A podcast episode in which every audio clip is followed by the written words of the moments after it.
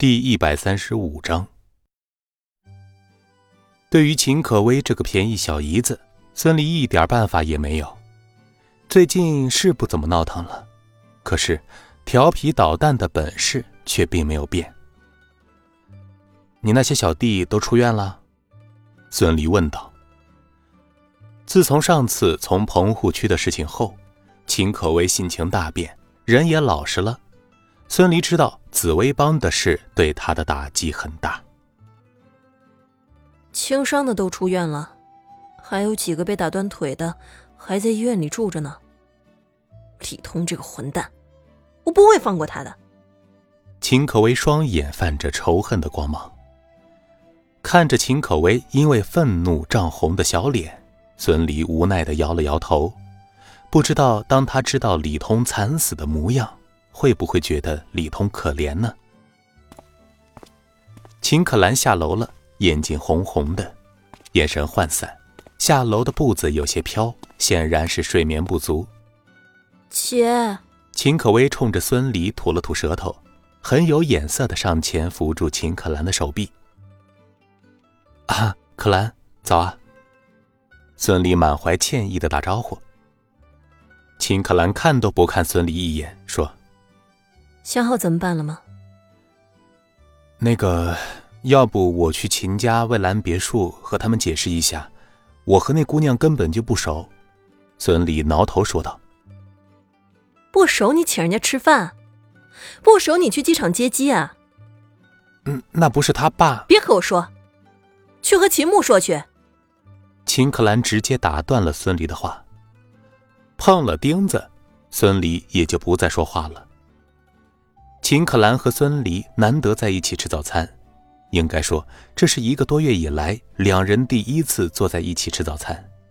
不过，餐桌上的氛围很诡异。秦可薇看着孙离被秦可兰怼的脸都憋红了，偷偷踢了孙离一脚，而后冲着秦可兰愤愤不平的说道：“姐，大伯和三叔太过分了，怎么可以监视姐夫呢？”不过，姐，你也别吃醋，姐夫不是那样的人呐。再说了，他天天穿着那么破的衣服，哪个女人能看得上他呀？听着秦可薇的话，秦可兰冰冷的脸上泛起红晕，孙离更是额头冒汗。这小丫头似乎没有抓住事情的重点呀。微微。你姐是担心秦牧去公司找她的麻烦，那样我和你姐姐的关系就会被公司的人知道了，以后就不好开展工作了。孙离干咳一声，隐晦的解释道。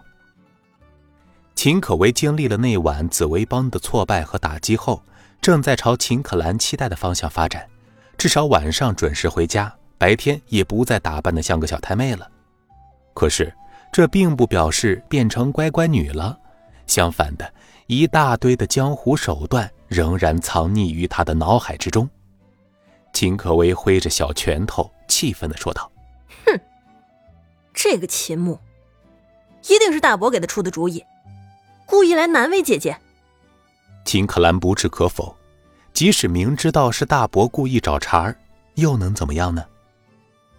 秦可兰抬头看着孙离埋头吃饭的模样，心里就生气。猛地往他的腿上踢了一脚。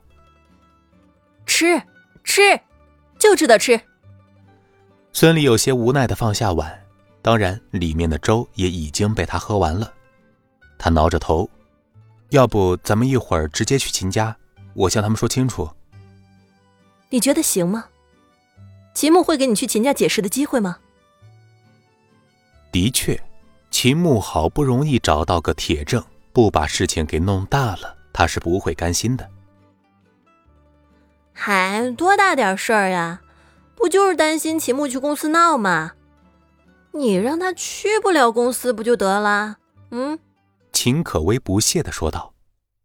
秦可兰捏了捏妹妹的脸，见妹妹也开始主动关心她这个姐姐了，秦可兰心里欢喜。她说：“说的简单，你说不让他去，他就不去了。”哎呀，姐，这有啥难的？直接找几个人把他绑了不就行了？嘿嘿嘿，只要他敢出门，就把他给绑起来，让他去不成？秦可兰当即否决道：“不行，这要是让大伯三叔知道了，后果会更严重的。”可是孙离却是眼前一亮，暗地里冲着秦可薇竖了个大拇哥。和往常一样，秦可兰将孙离放在隐蔽的马路边。这次孙离没有急着往秦氏大楼赶，而是拨通了虎爷的电话，安排一番之后，才如释重负的拔腿跑向秦氏大楼。今天的江城被一宗性质恶劣的谋杀案。刷爆了朋友圈，网络上一幕幕血腥的图片和骇人的尸骨，让人后脊梁骨发凉。东城梁子会馆后院、商务 KTV、东城宾馆三处共搜出六具尸体，其中四女两男。经鉴定，其中一具男性尸体为林氏某公司失踪的老总。公安机关依法对梁子会馆实际所有人雷平及四十多黑社会头目批捕审讯。看着新闻上罗列出来的各种罪名，孙离咕咚咽了咽唾沫。